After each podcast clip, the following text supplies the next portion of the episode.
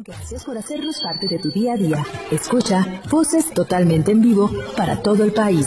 Sé testigo del acontecer de México y el mundo.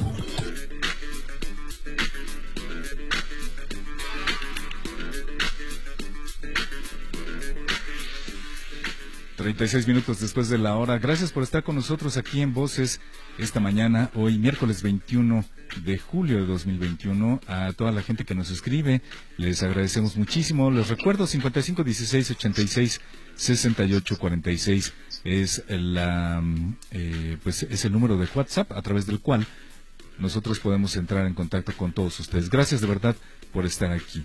Y eh, bueno, pues eh, como ya es una costumbre también, los miércoles están nuestros amigos de Senacica en este espacio informativo. Y el día de hoy tengo el gusto de platicar con el doctor Emilio Venegas Cureño. Él es médico veterinario zootecnista, jefe del Departamento de Validación de Técnicas de Senacica y con quien charlaremos acerca del uso de biología molecular para el diagnóstico de rabia en los animales domésticos. Doctor, ¿cómo está? Bienvenido, muy buenos días. Gracias por estar aquí con nosotros, eh, doctor Emilio. Y bueno, pues un tema que, pues eh, obviamente nos interesa que nos explique a todos, bueno, cómo es el uso de esta biología molecular, ¿de qué se trata? Sí, claro que sí, mira, este, antes que nada me gustaría comenzar dándoles algunos datos de la rabia paralítica bovina. Este, bueno, esta es una enfermedad infectocontagiosa de origen viral y aguda y es una enfermedad mortal que afecta al sistema nervioso central y es causada por un virus del género Lisavirus de la familia Rhabdoviridae.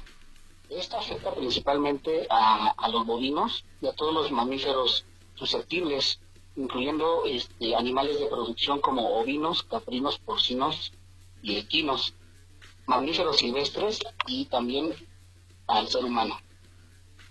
Actualmente este, esta enfermedad eh, se encuentra en zonas tropicales y subtropicales del continente americano y su transmisión es a través del contacto con la saliva de los animales infectados, ya sea por una mordedura, por el contacto directo de, de mucosas o alguna herida en piel. Esta es una enfermedad considerada de importancia para la salud pública, ya que es una enfermedad que se transmite al ser humano. Es decir, esta es una enfermedad zoonótica su, principal transmisor eh, es el murciélago hematófago o Desmodus rotundus. Y este puede ser un portador del virus de manera natural y contagiar a los animales de los cuales se alimenta. Eh, bueno, otro dato que me gustaría compartir con ustedes es que, eh, bueno, es de la Organización Panamericana de la Salud y la OMS, donde se menciona que esta enfermedad está presente en todos los continentes y afecta a más de 150 países. En el mundo, esta enfermedad es responsable de cerca de 60.000 muertes humanas anualmente y en la gran mayoría de los casos humanos, el perro es la fuente de transmisión. Bueno, aquí es algo muy importante puntualizar.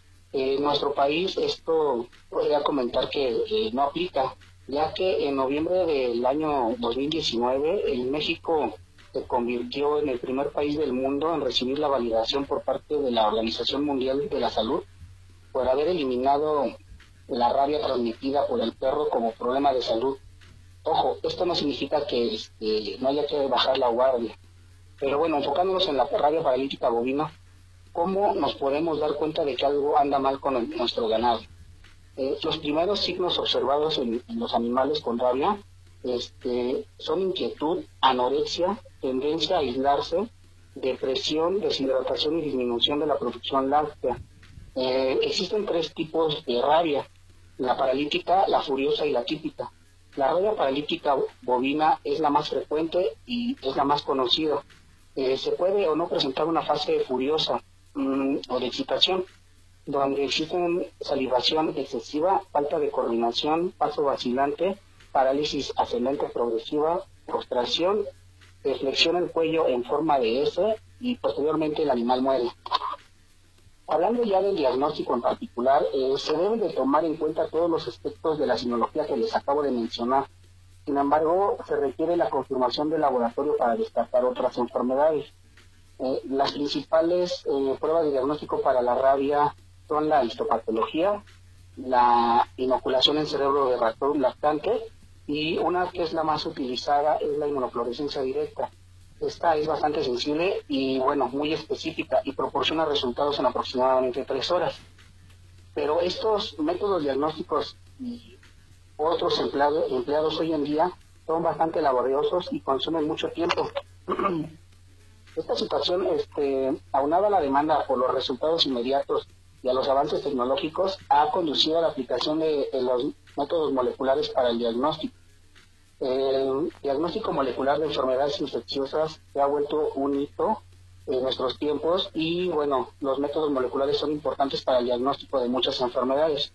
Esto es porque estas técnicas han pasado de ser una metodología que antes era de difícil manejo y llevaba tiempo de, en la estandarización, pasa a ser unas técnicas prometedoras y de gran utilidad en los laboratorios clínicos tanto de salud animal y salud pública.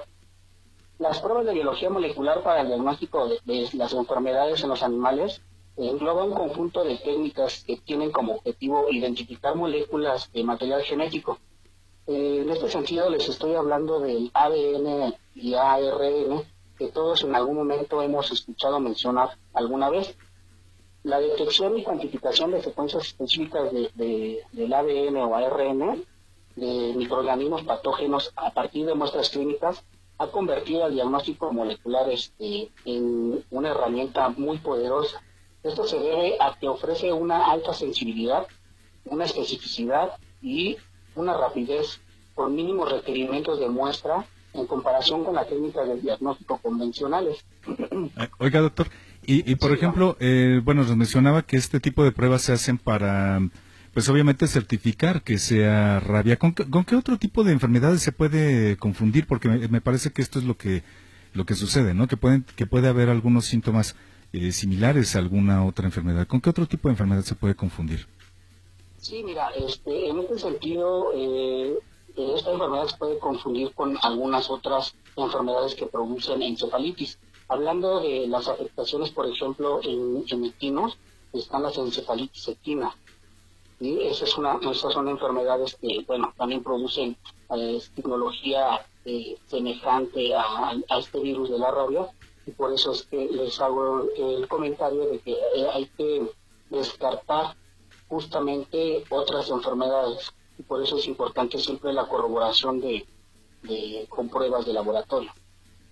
Eh, doctora, y entonces, bueno, pues obviamente, por ejemplo, eh, ya nos habla de, eh, pues, de, de, ganado, de, de también de, de, pues, de los, de los caballitos, los equinos, em, por ejemplo, y acerca de, bueno, pues mucha gente tenemos animalitos de compañía. Me parece que hay eh, constantemente una hay, hay constantemente campañas de vacunación este pues sobre todo para los animalitos que tenemos en casa sí claro mira este un dato muy importante eh, que puedo mencionar es que en los países de las Américas hablando de todo el continente americano se haya logrado reducir drásticamente la incidencia de, de la rabia humana este hasta en un 98% este, en el año 1983 se presentaban hasta 300 casos de rabia humana. En 2020 eh, eh, se reportaron dos casos. Entonces, este, esto significa eh, mucho que las campañas de vacunación antirrábica han funcionado extensamente aquí en nuestro país.